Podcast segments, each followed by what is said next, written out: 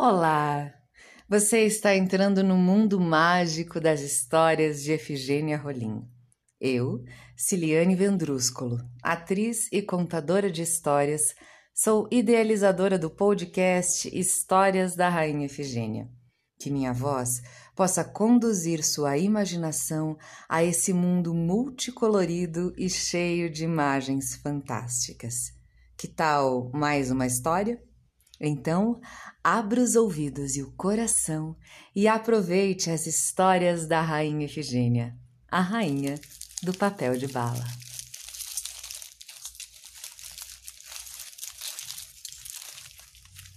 Dando sequência à divulgação de histórias de outras escritoras e escritores brasileiros de importante relevância para a literatura e contação de histórias de nosso planeta, Hoje vamos conhecer uma história que está no livro Ler e Contar, Contar e Ler, de Francisco Gregório Filho.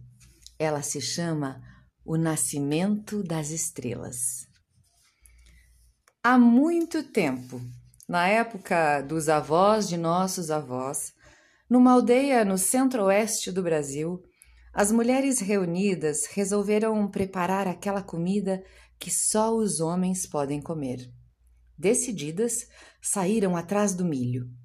Milho tão necessário para o preparo daquela comida que só os homens podem comer. As mulheres mobilizadas levaram seus vasilhames vazios, panelas, potes, peneiras, bacias, mochilas. Andaram, andaram, andaram e não encontraram nenhuma espiga de milho. Milho tão necessário para o preparo daquela comida que só os homens podem comer. Retornaram as mulheres com seus vasilhames vazios. Reunidas novamente, decidiram convidar aquele menino mais peralta, mais travesso, o mais traquino, para ajudá-las a buscar o milho tão necessário para o preparo daquela comida que só os homens podem comer. O menino convidado topou e acompanhou as mulheres e seus vasilhames vazios, bacias, potes, peneiras, e eles andaram, andaram e chegaram ao milharal. E então encheram os vasilhames de espigas de milho, milho tão necessário para o preparo daquela comida que só os homens podem comer. Com os vasilhames cheinhos de milho, retornaram à cozinha da casa e ali despejaram as espigas de milho. As mulheres debulharam, debulharam, e o menino, com a ponta do dedo passando pelas beiradinhas dos vasilhames, queria provar, experimentar aquela comida que só os homens podem comer. As mulheres batiam com as mãos nas pontas dos dedos do menino e diziam: Sai, menino! Sai, menino! Diziam as mulheres batendo nos dedos do menino. As mulheres temperavam, temperavam e o menino com a ponta do dedo. As mulheres mexiam, mexiam, mexiam. O menino queria provar experimentar aquela comida que só os homens podiam comer. Até que uma das mulheres espalma o dedo do menino, gritando: Sai, menino, sai! Que menino! Só serve para atrapalhar. Na hora de dar sorte, menino serve. Na hora de provar, experimentar, menino só atrapalha.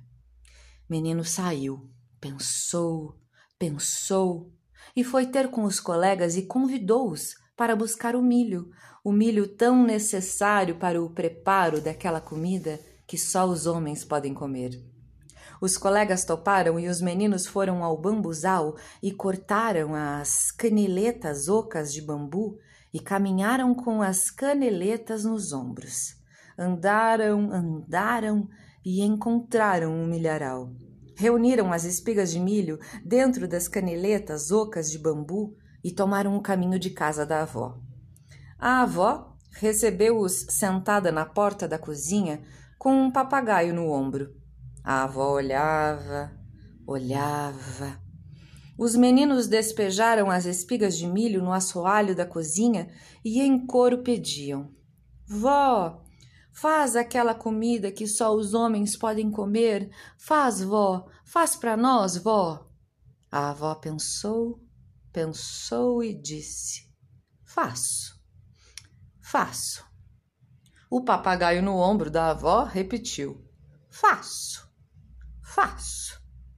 A avó e os meninos foram juntos preparar aquela comida. A avó debulhava, os meninos debulhavam. A avó temperava, os meninos temperavam. A avó mexia, mexia, os meninos comiam, comiam. Os meninos comeram. A avó voltou a sentar-se na porta da casinha e olhar. Os meninos perceberam. A avó vai contar para as nossas mães quando elas chegarem aqui. A avó vai dizer para as mulheres o ocorrido na cozinha. A avó vai narrar. Os meninos pensaram. Hum, amarrariam as pontas das palhas do milho uma na outra e enrolariam sobre a boca da velha. A velha, assustada, movimentaria os braços, abriria e fecharia as mãos. Os garotos perceberam. A velha vai contar com os gestos. A velha dirá às mulheres o ocorrido. Os garotos enrolaram também a tira feita com palha de milho em volta da boca, dos braços, das mãos e do corpo da velha.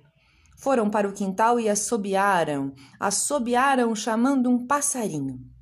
E veio, lá do alto, lá do céu, veio vindo um pássaro formoso e os garotos pediram: Rouxinol, apanhe a ponta desse cipó leve-o ao bico até o céu. E lá chegando, escolha uma árvore frondosa de tronco grosso e amarre-o bem seguro. E assim o rouxinol realizou.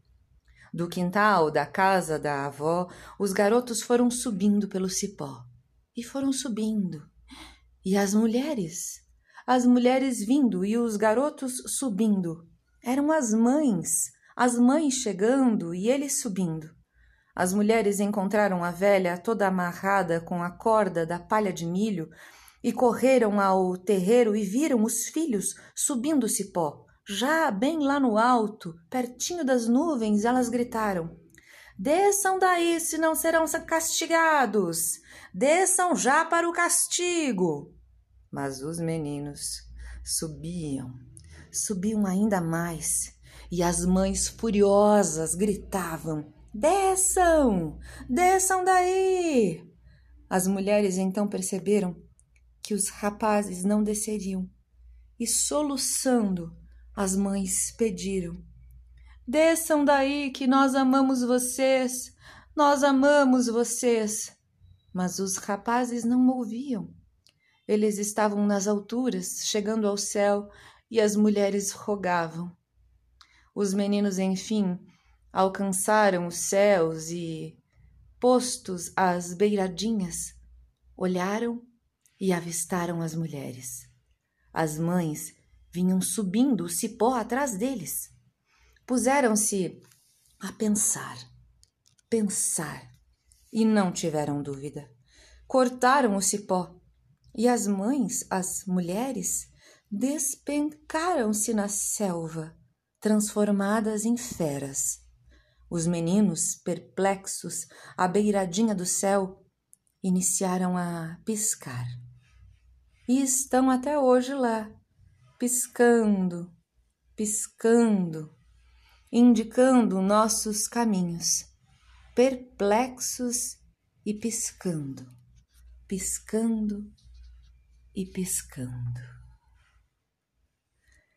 Bem, Obrigada pela escuta sincera. Um beijo grande e até o próximo episódio.